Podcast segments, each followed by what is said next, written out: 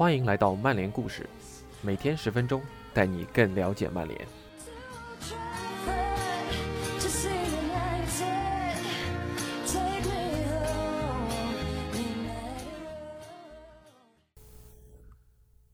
今天的曼联故事是第七十五期节目，也是本周吉格斯主题周的第三个故事。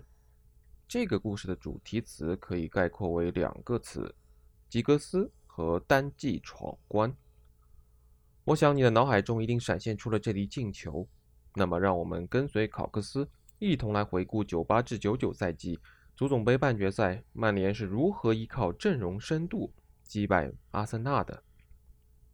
本文由吴文博 ATZ 翻译，以下是今天的内容。比赛开始前，所有人谈论的只有一件事：福格森排出了整个赛季，甚至是执教曼联期间最令人意想不到的首发。比赛结束后，所有人谈论的还有只是一件事：吉格斯打进了赛季最佳进球，无疑也是他为曼联打进的七十六粒进球中最棒的一粒。两者不能分开视之。福格森让吉格斯获得休息时间的决定，最终在加时赛收到了回报。赛后看来，这也是曼联历史性加冕三冠王过程中至关重要的一个决定。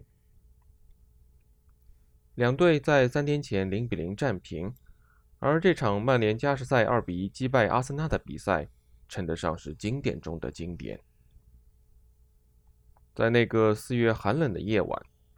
英格兰最好的两支球队在维拉公园上演了一场传奇对决，哪方取胜都不足为奇。曼联统治了前六十分钟，也理所应当的收获了贝克汉姆精彩的远射，但是在布坎普的打门幸运的打中斯塔姆折射入网后，曼联被拖入了拉锯战。罗伊基恩第七十四分钟吃到第二张黄牌，被罚出场，曼联因此陷入被动。而舒梅切尔在常规时间最后时刻扑出了博格坎普主罚的点球，这似乎是足以决定曼联整个赛季命运的时刻。当然，最终长久留在球迷记忆中的画面，并不是舒梅切尔的扑点，这次扭转命运的点球。甚至都不是这场足总杯半决赛重赛最令人印象深刻的镜头。现代足球中顶级赛事对于身体素质的要求相当之高，尤其是欧战，所以各位主帅也越来越倾向于效仿欧洲大陆的同行进行人员选择。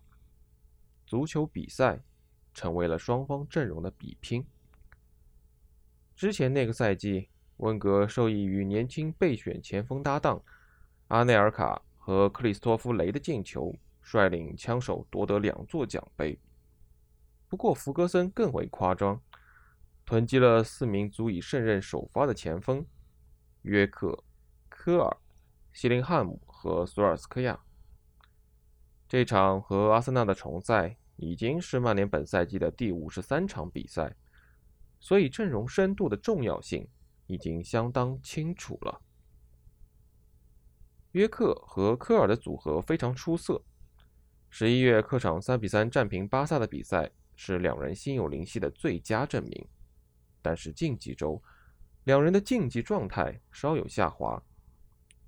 此前五场比赛，两人均颗粒无收，所以也许外界不应该对福格森的首发选择感到吃惊。可是谢林汉姆毕竟整个赛季只在联赛中有过三次首发，而且一球未进。至于索尔斯克亚，总是显得更适合出任替补。当首发名单公布后，所有人都不敢相信，约克和吉格斯替补，科尔直接没进大名单。首发名单没有这三个人，就等于福格森把曼联本赛季的五十六粒进球扔到了一旁。两队的阵型非常相似，都是四四二。由于两边的十号博格坎普和谢林海姆的站位会稍微深一些，所以实际上更接近四四幺幺。锋线上的阿内尔卡和索尔斯克亚会冲线防线身后。双方都启用了两名防守型中场，不过阿森纳这边的维埃拉和佩蒂特会比基恩和巴特更频繁地前插到进攻区域，边路的配置也差不多。雷帕洛尔和贝克汉姆会从右路送出传中，而永贝里和布洛姆奎斯特会在左路更为直接的威胁球门。整个上半场，曼联都是占据上风的一方。索尔斯克亚多次冲击阿森纳防线身后的空当，几次被吹越位。不过值得一提的是，他也会机智的回撤参与组织。托尼亚当斯和马丁基温屡次付出代价，索尔斯克亚不断的从内部杀向两人的身后。虽然娃娃脸自己没能破门，却把阿森纳后卫折磨得够呛，理应获得称赞。整场比赛都相当的紧张刺激，场面也相对开放。上半时中段，两队都在对方防线身前找到了空当。首先是维埃拉按惯例前插，但是在距离曼联球门二十五码的地方几乎没有受到防守压力的情况下，他做出了糟糕的选择。曼联火速发起反击，谢林汉姆和贝克汉姆坐在相当有利的进攻位置上。小贝给出绝妙的回应，拿出标志性主罚任意球的脚法。一记弧线绕过大卫·希曼，直挂网窝，这是曼联应得的领先。此后，阿森纳只能偶尔威胁曼联的大门，通常都是波克汉普回撤，并且尝试打身后找阿内尔卡。比赛时间临近一小时，感觉温格需要做出调整，给曼联制造不同的威胁。随后，双方都在比赛进行了六十分钟后做出了第一个换人调整，思路。也是一样的，两边都拿下了左边锋，换上了主力十一号球员。温格用奥维马斯顶替了永贝里，福格森则用吉格斯换下了布隆奎斯特。现在两队都可以采取更为直接的进攻。颇为讽刺的是，剩余的常规时间以及加时赛的上半场，毫无疑问，阿森纳的替补表现更为出色。吉格斯看上去还不在状态，经常丢掉球权。在帕洛尔和里迪克逊身上占不到丝毫便宜。奥维马斯在首回合比赛中受了轻伤，外界普遍认为他本场比赛撑不了九十分钟。但是从替补出场首次出球起，荷兰人就显得活力十足，让加里内维尔防不胜防。奥维马斯兼具速度和技术，走外线还是内切，全看自己的心情。一年前正是奥维马斯单枪匹马的神奇发挥。帮助阿森纳在老特拉福德赢下了决定冠军归属的关键战役，而在本场比赛中，他几乎复刻了一年前的精彩表演。奥维马斯不仅仅为佩蒂特创造了得分机会，更重要的是，他的出场改变了比赛节奏，让阿森纳掌控了局面。曼联的中场必须支援加里内维尔，赛前想必对奥维马斯心生忌惮的福格森。也给内维尔专门布置了防守任务，可能正是这个原因，使得波克汉普在曼联防线身前得到了更大的活动空间。随后，他通过斯塔姆膝盖的折射，帮助枪手扳平了比分。不过，奥维马斯仍是场上最有影响力的荷兰人。曼联中场坚定决心，一定要阻止奥维马斯威胁本方球门，而基恩正是由于对他的犯规。拿到了第二张黄牌。正当福格森琢磨要怎么重组球队时，本场比赛意外顶替阿尔文出赛的菲尔内维尔在禁区内以更加鲁莽的方式放倒了帕瓦尔。博坎普主罚点球高度正合适，舒梅切尔将球扑出。几分钟后，还是博格坎普，他一记极具威胁的打门，让舒梅切尔再次神勇化解。这次扑救。也让舒梅切尔接受了几分钟的紧急治疗，大腿上甚至缠上了厚厚的绷带。福格森撤下了谢林汉姆和索尔斯克亚，换上斯科尔斯加强中场，让约克独自一人顶在四四幺阵型的最前方。但可以预见的是，阿森纳是加时赛中进攻威胁更大的一方，尤其是把球交到奥维马斯脚下时。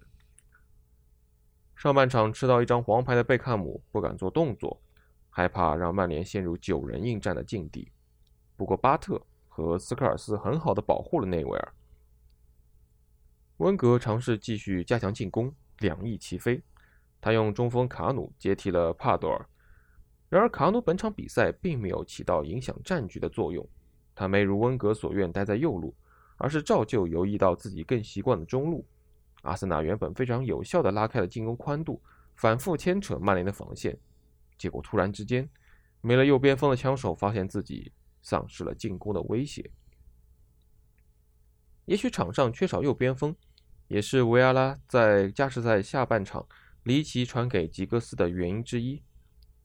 维埃拉丢失球权时，离镜头最近的卡努跟右中场的常规位置差了十万八千里。